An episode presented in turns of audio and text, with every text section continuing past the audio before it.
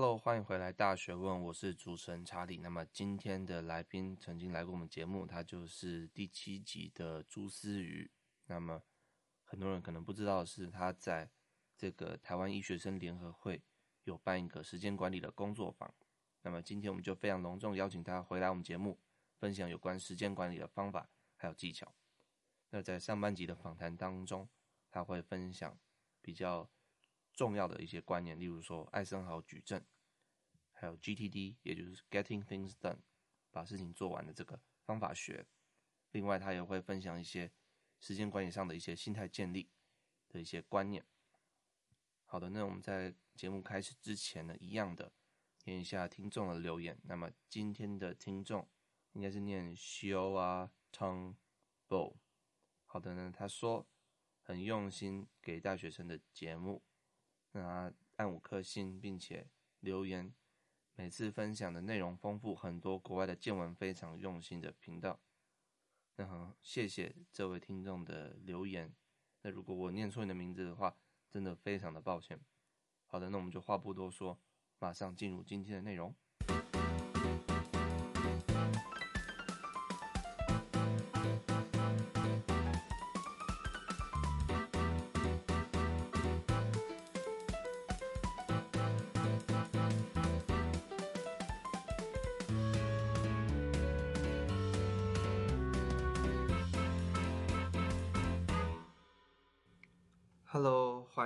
大学问，大学生的大哉问，我是你的主持人查理。那今天我们有一个非常重要的来宾，他也是第二次来到我们的节目。那他今天会和我们分享一些时间管理的方法和技巧，以及他自己做这些时间管理的一些经验谈。那我们就话不多说，欢迎我们的思宇。Hello，大家好，我是思宇，目前就读中山医学大学医学系三年级，然后也是查理的好朋友。嗯，那思宇其实上次来我们节目，你分享一些你的在大学的一些启发，然后还分享一些一些你的一些经验等等的。那很多听众听完之后都觉得，就跟我说，就是哎，他们喜欢那一集这样子。那另外一方面，就是因为我知道思宇你有做一个时间管理一个工作坊。嗯，对，就是在。升大三的那个暑假的时候，因为我们九月份医学生联合会这边有举办一个干训营，然后那时候我是以训练部的讲师的身份，在干训营上开设一堂时间管理的工作坊。对，那就是天时地利人和，因为我们很多的听众他们都私讯我说，哎，他们很想要听有关时间管理的东西这样子。那因为我之前为什么我并没有讨论这样那么重要的议题，是因为我自己觉得。虽然我懂一些概念，但是我并不是说很厉害这样子，所以我很难说跟大家用音频的方式去解释这些东西这样子。所以今天非常就是开心可以邀请到思雨，然后来跟你跟跟大家分享就是这一些时间管理一些技巧这样子。好，那我觉得第一个问题，我们可能最多人想问就是说，为什么我们要时间管理嘛？对，就是我们都好像知道很重要，但是坏，对。嗯，那你这你你会怎么说呢？嗯，我觉得以我自己的情况来讲，呃，因为我自己是一个有非常多的想法，而且想要做非常多事情的人，嗯，所以对我来说最重要做时间管理的话，当然是确保我这些这些想法啊都可以实际的付诸实行，这样，嗯，然后同时我在。呃，研究时间管理啊，然后忙这些活动的同时，我也发现到一件事情是，其实好像人常常其实自己已经做了很多事情，但常常没有得到对应的成就感或满足的感觉。嗯，就好比说，以一个呃勤劳称职的学生来讲，不管老师派什么作业给你，你为了不要被当，所以你一定会在时间内把事情做完嘛。嗯，但是。就其实无形中，我们已经处理很多的工作，我们应该要为自己感到非常骄傲或很有成就感才对。嗯，但我们常常忙了一一塌糊涂，或者是忙得焦头烂额，然后对自己反而没有得到相对应的成就感。嗯，就是一种被时间追着跑的感觉。嗯嗯。对，所以虽然好像做很多事，但是觉得很空虚。嗯嗯。对，所以我们需要时间管理，然后对，好像对我们自己的代办事项，我们做的事情有一个掌握感。其实你成就感会也会比较多，对。那就像你的话，你你做这些干训讲课，然后你还有，我知道你还有做一些 WHO 的这个模拟的这个会议的这个总招吗？这样子。嗯，对。那你这样做下来，你的确是用这些时间管理方法来帮助你，就是比较效率吗？嗯，没错。嗯、我觉得虽然说我现在也还在对于时间管理这一块啊，还在做摸索，但是它的确，接下来我们会分享到的很多的方法和技巧，的确这些方法都帮助我在。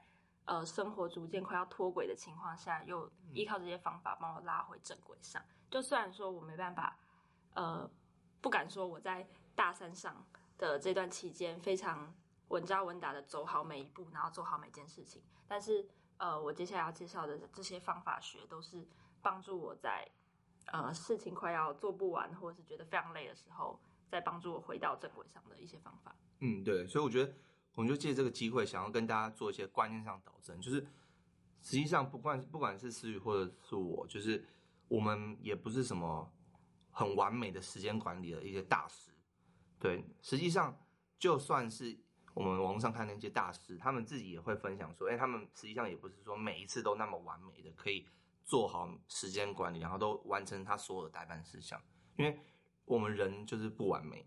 然后我们不是机器，我们会有累的时候，我们会有不想做事情的时候，所以就算这些方法能够帮助我们提升我们的效率，但是大家都还是有那种比较疲乏的时候。所以如果听众觉得，呃，你好像做用这些方法，好像好像感觉不是那么完美，其实大家不用担心，这是非常正常的情况。对，所有人，无论你再怎么厉害，都会有那些比较。做不完事情的时候，那种感觉很空虚的时候，这都是很正常的。嗯，嗯好，那我们进入我们下一个就是阶段，就是时间管理方法嘛。那思雨，你有没有什么第一个你想分享？好，那第一个一定要介绍的方法是艾森豪矩阵。那艾森豪矩阵它是一个用重要和紧急的程度，把你的代办事项划分为四个象限的一个矩阵。那比如说像第一象限就是重要又紧急的任务。那第二象限是重要但是不紧急的任务，然后以此类推，就划分成四个象限这样。那那我们在谈这四个象限的之前呢，我们要先来定义一下到底什么叫紧急，什么叫重要。嗯，那比如说对我来说，我觉得明天要交的东西一定很紧急，这大家应该都是一样的。嗯，那我自己是觉得一个礼拜内要处理完的事情，就算是紧急的任务，就会被我放在。紧急的这个地方，嗯嗯，那剩下的话，虽然说有些任务可能是一个月才要做完，但它同时可能是一个比较大，需要花比较多时间去处理的事情，那我们也不能把它拖到最后，所以就要提早动工。对，就有点像是你自己做这些事情，你自己有个经验，你知道什么样事情是比较紧急的。对，像如果比较大的事情，那它可能一个月之后，可能也算是一种紧急的一种任务。对，就是你自己去衡量，用你的经验去衡量每一件事情它的紧急程度，这样子。嗯，那怎么分重要或不重要？嗯，这个就很，这个就很重要了。要对，怎么分重要跟不重要，这也会牵扯到后续我们讲到说我们在呃答应或接下任何一个工作啊职位的同时，我们要去衡量的事情。那我们就是要在一开始的时候就确立到底哪些事情对自己而言是重要的，那哪些是不重要的。嗯、那比如说以现在的我来讲，可能拿到大学学位是一件很重要的事情。那第二个。培养我的语言能力，我也觉得是一件很重要的事情。对，嗯、那目前假设我的呃，对我来说重要的就是这两件事情。所以你你要先定一个你自己的目标，嗯嗯，就是在这个举证之前，你就要先定好你自己长期或短期的目标，嗯，然后这这个目标可以来去帮助你判断事情的重要性，这样子。对，嗯，对，所以现在我们已经有两个目标，分别是。拿到大学学位和培养语言能力嘛，OK。然后接下来我们假设现在有五件待办事项。好，那我随便讲五件事情。所以，好，第一件事情可能你你要打电话给教授，然后确认明天的的课程是几点要上课。好，这第一件事情。那第二件事情是你明天要交一份报告。好，第三件事情是你想要学日文。OK，那第四。第四件事情是说，你要洗衣服，因为如果你没有洗的话，明天就不能穿衣，没有衣服可以穿了。那第五件事情就是你想要学学摄影，好，那这五件事情你要怎么把它放到这个矩阵里面？嗯，好，那首先第一件事情是打电话给教授嘛，嗯，那比如说假设明天你没有去上课的话，教授不开心就把你当掉。嗯，所以这很明显是对应到我们刚刚的有一个个人目标是要拿到大学学位。对对。所以，然后他又是明天要上的课，所以以这个情况来讲，它就会是重要又紧急的事情，嗯、放在第一象限。了解了解。然后第二个是我们明天要交一份报告。嗯。那。明天要交报告，所以它也是紧急的事情。那这个报告，学校的报告，所以它也牵扯到我们会不会拿到大学的学位。对对对。所以它同时也是一个重要又紧急的第一象限任务，这样。嗯。然后我们的第三个任务是学日文嘛？嗯、那学日文其实它不像前面两个任务有明确的 deadline，就是学日文它对我来说一定有好有好处在，比如说它可以帮助我未来在求学啊、就业上获得更好的机会。然后同时，我们可以回去看一下我们自己制定的、制定的个人目标，其中有一项是不是就是培养语言能力？对对对，对。对，所以很明显，学日文对我们而言是一件很重要的事情。嗯。但它不像前面两个任务有 deadline，所以它是一个不紧急但是重要的事情，嗯、所以会把它归类在第二象限。嗯。然后第三个呃第四个是洗衣服嘛？对，对，那洗衣服呢？因为他明天里面就快没衣服穿了，所以他会很紧急。但同时，他看起来对，并没有对应到拿到大学学位以及语言能力这两个我的个人目标里面。嗯、所以，其实，在第三象限就是紧急但是不那么重要的任务里面，我们最好的方法其实是找别的人去帮我们做这件事情。嗯、比如说，查理，你有兄弟姐妹吗？我没有了，没有。但是你有，我有，我就可以请我妹帮我洗衣服，类似这样。了解。对对对，对，就他其实听起来会有一点像是把。工作交给别人做，但其实反过来说，我们也可以把它想象成我们在在别人拜托我们做一些事情的时候，我们要不要答应他？对，就比如说像我现在知道，哦，他可能就是因为想要为自己争取多一点时间来拜托我洗衣服，那我可能就会拒绝他，类似这样。嗯，对，嗯，了解。OK，好，那最后一个学摄影嘛？学摄影，嗯、呃，学摄影来说，它其实是一个看似很重要的事情。就比如说，我们都知道。呃，人可能不一定要只局限于自己的本科啊，或者是、嗯、就是当个课外能力啊。对，也需要一些像摄影或修图等等的一些其他的能力也是不错的。但是以目前的情况来讲，呃，学摄影并没有对应到我的任何一个个人的目标，嗯、不属于大学学位已经培养语言能力的任何一个目标里面。对，所以在这个时候，其实学摄影就会被我放到不重要又不紧急的第四象限去。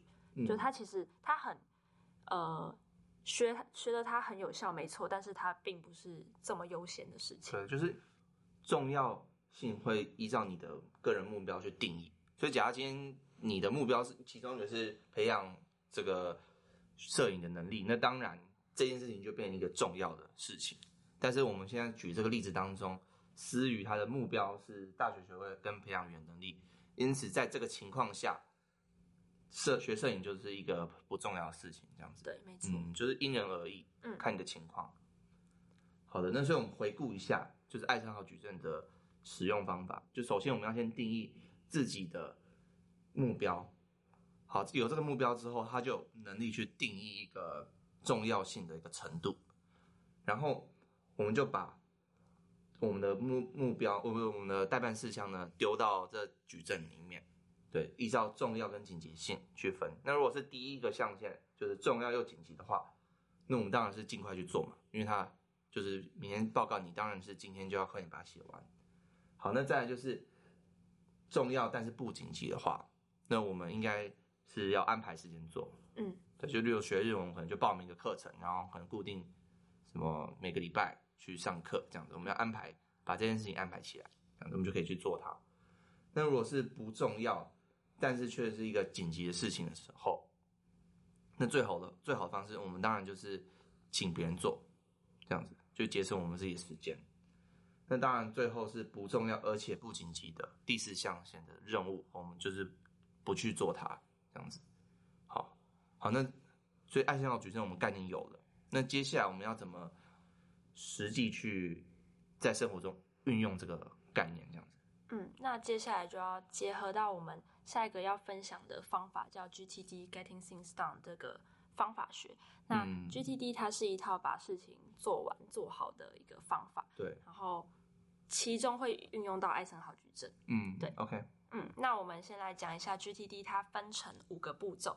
第一个步骤叫做捕捉，然后第二是理清，第三组织，第四检视，第五执行。那我接下来会一个一个去介绍它在某一个每些步骤里面要做哪些事情。OK，好的。好，那我们在用 GTD 的第一个步骤是捕捉，捕捉的意思是把所有在你脑中的想法都把它写下来，就是把它全部写下来，让那些飘散在脑中的想法都落地。那这一部分第一个原因是因为。呃，把这些想法写下来，才可以帮助你确保没有遗漏掉掉任何的事情嘛。嗯、然后第二个是是在帮助减轻你大脑的负担，嗯，因为你在大脑想了很多事情，有点超载的情况下，你就会比较难专心的去全神贯注处理眼前的事情。嗯、所以，其实，在捕捉这个步骤，不仅是确保我们有呃留意或是写下所有我们应该要做的事情，然后把它做完。然后第二个也是在帮助我们减轻大脑的负担。嗯哼，嗯，所以以刚刚我们举的例子来讲，比如说我今天早上起床，我忽然想到啊，我的衣服明天快要没有衣服穿了，所以我想到说，哦，我明天应该要洗衣服，我就把洗衣服这件事情写在一个叫做 inbox 收件箱的这个，嗯，这个地方，就可能是一张纸或者是一个笔记本的某一页这样子，嗯、或者是把它记在手机里的备忘录备忘录这样子，我我就会在早上，它就是一个统一地方把你的。想法快点先记下来，让你就是这些思绪不要在你脑中飘，嗯，就把它固定起来，这样，嗯嗯。所以像刚刚就是可能早起的时候，你就记下来哦，我今天要洗衣服这件事情。然后可能我出门之后，哦，收到同学的 line，他跟你说，哎，明天要交报告，要记得。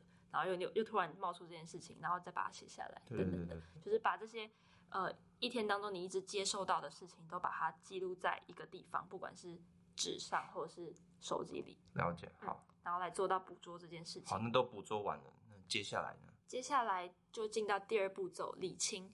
那理清的话，我们在这个步骤要做的事情是初步的把我们的这些任务做一个分类。那我们的分类依据就是这个完成这件任务所需要的时间是否大于两分钟。也就是说，如果是大于两分钟的话，我就会说它是一个长的任务。那我们就会再进一步的使用我们刚刚学到的。艾森豪矩阵去做分类。嗯，那如果它是一个小于两分钟的，我就称它为是一个短任务。那这里要注意的是，只要它是一个小于两分钟的短任务，我们应该要立刻去处理它，就不需要再去耗费时间，还把它排到你的行事历里面，然后规定你，比如说在下午三点的时候处理这件事情，那就有点太多余了。嗯，因为它很短，它就可以直接做，嗯，就不要再排时间了，这样子。所以我们刚刚讲到。打电话给教授，然后交明天报告日文，学日文嘛，然后洗衣服啊，学摄影这些，这只要用五件事情当例子的话，哪一件事情是属于可以小于两分钟的？嗯，那很明显打电话应该就是那个小于两分钟的例子嘛。对对对，因为你可能只要打电话，然后教授跟他确认完之后，这件事情就可以结束了。所以在这个阶段，当你意识到说哦，打电话是一件两分钟内可以解决的任务，嗯、那你要做的事情就是立刻拿起电话打完，然后就把这件代办事项干掉。了解，嗯，好的，那我们解决了第一件事情嘛，我们还剩四件事情，然后我们再按照刚刚你说下一步就是按照艾艾森豪矩阵再做一个分类，这样、嗯。然后刚好我们刚刚也分类完了，分分完了嘛？OK，好的，那接下来呢？那接下来。呃，归类到第四象限学摄影这件事情就，就就也被我们排除了嘛，就不需要去哦，对对对对对。然后第三象限的洗衣服，我们就要去找找看有没有人可以帮我们洗。当然，如果真的没有的话，那我们就要也要自己去处理这件事情，嗯，所以它就变成是一个没办法交给别人的任务这样。对对对。然后接下来是第一象限的报告，交一个报告。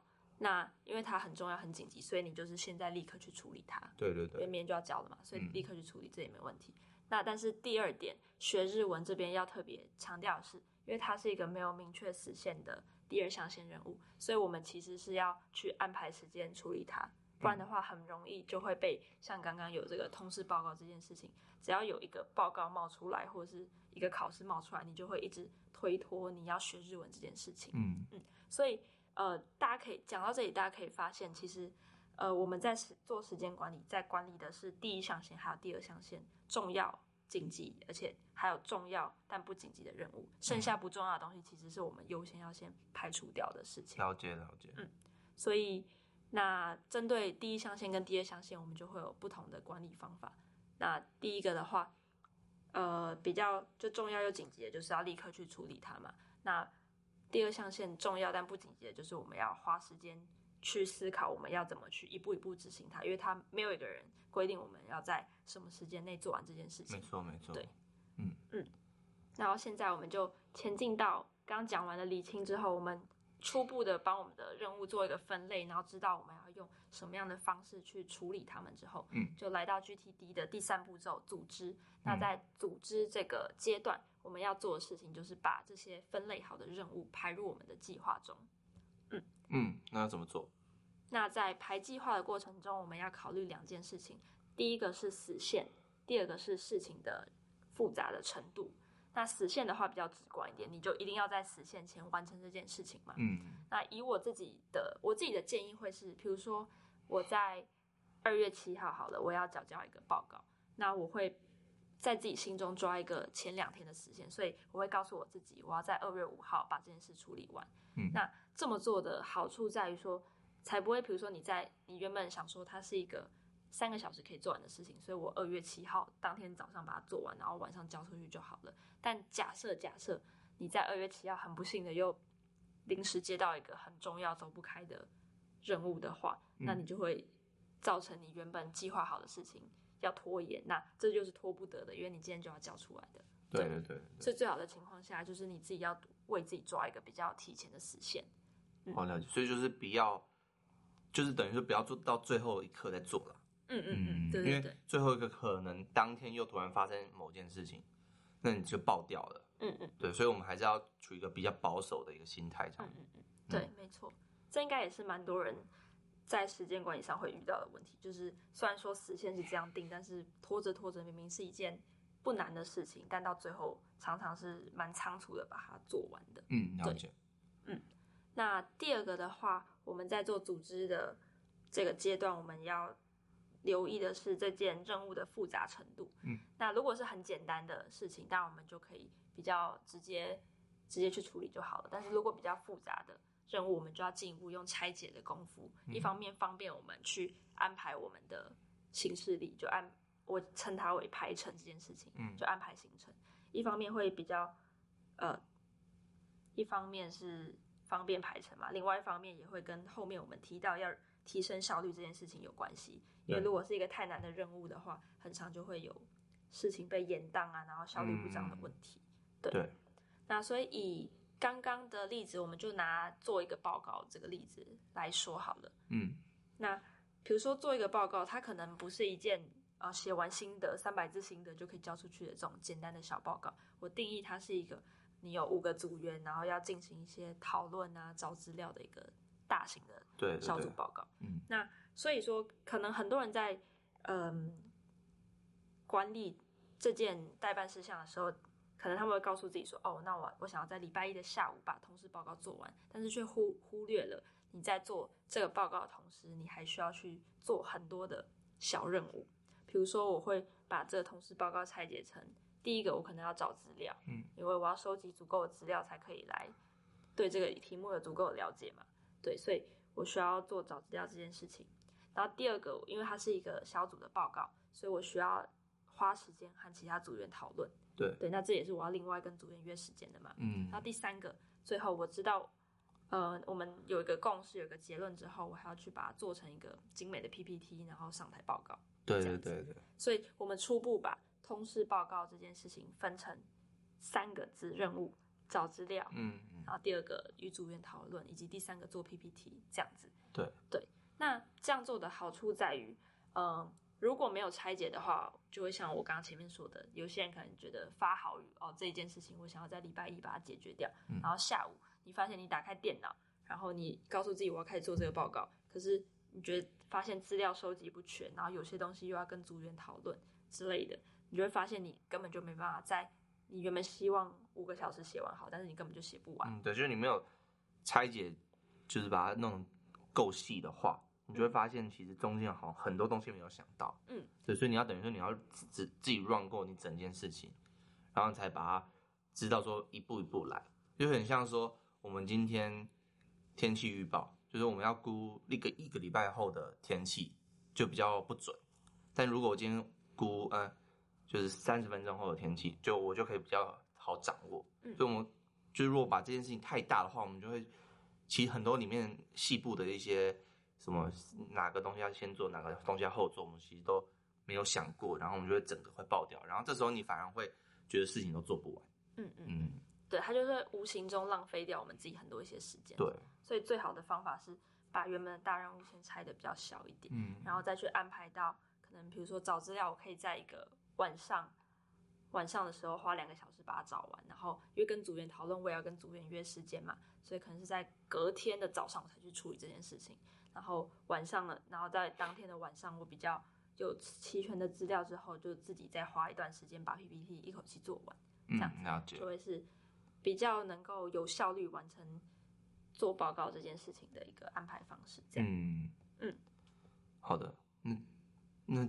刚刚说三个步骤嘛，嗯，那再来是到组织嘛，哦，嗯，然后最后第四个步骤是检视。检视的话，就是我们要回过头来，回过头来，如果比如说，呃，检视的话，比较是用在，嗯、呃，原本可能你告诉自己，我每个礼拜要花两个小时在读读日文好了这件事情，嗯、那我们要实时回过头来检视这件事情的执行成效怎么样，嗯、就是，嗯、呃。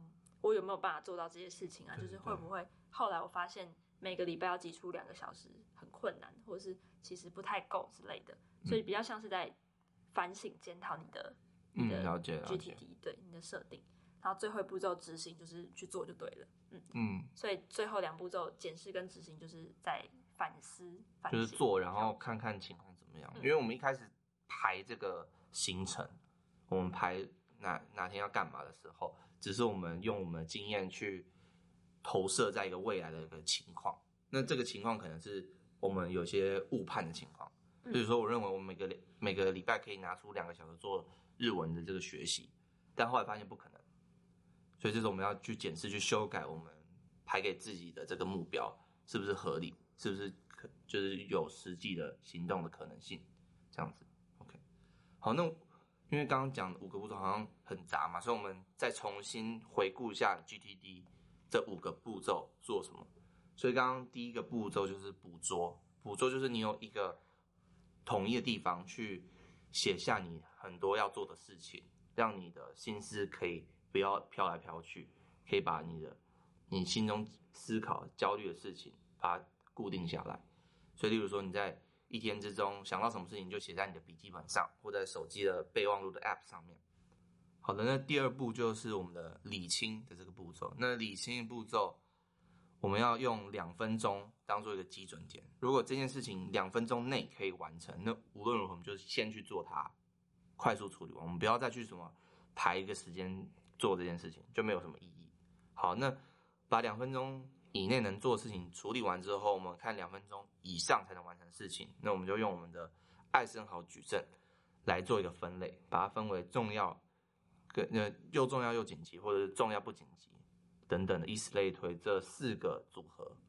那如果今天是不重要而且不紧急的话，那我们就也把这件事情给排除掉，就不去做了。那如果是不重要但是紧急的话，我们就想办法。就是找一个人做，找其他人做。例如说洗衣服的问题，我们就嗯拜托同学一起，就是他刚好要洗衣服的话，我们就一起去洗，就拜托帮忙洗，或者请你的妹妹去帮你洗这样子。对，那当然如果你没办法找到人的话，你还是要自己做了。但我们就尽量去把这件事情交给其他人帮你去完成它。那当然我们要去做的事情应该是属于重要的事情，所以。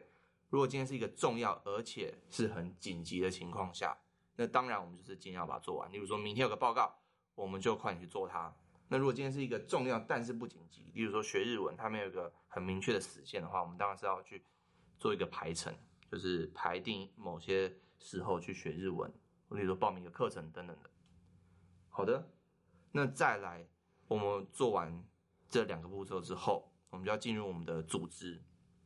那组织的话，就是第一个，我们当然考虑的是时限嘛，因为我们任务一定要在时限之前去完成它。那当然，我们还要考虑的是复杂度的问题。就如果我们今天设定的这个事情太庞大的时候，这个待办事项其实不够准确。就是我们要把我们的待办事项拆解开来，比如说做一个报告，五人的报告、小组报告的话，我们就把它拆解成步骤一、步骤二、步骤三这样等等的，让我们可以更明确的知道说这一件任务到底在干嘛。对，我们可以比较掌握它需要的时间、需要的能力是什么，这样我们可以比较好掌握每一件事情它可以处理的这个可能性。那我们当拆解开来之后，我们也比较容易去完成它，比较有可能把它完成度提高这样子。好，那再就是检视跟执行这两个最后两个步骤。那检视就是一个反省的动作，就例如说我们学日文，但是就是发现不太可能每个礼拜花两个小时，那我们就要改变我们的行为这样子。那样执行就是去执行它，但是没什么好说的。好的，那以上就是我们的 GTD 这五个步骤的方法，以及艾森豪矩阵的一些详细的概念。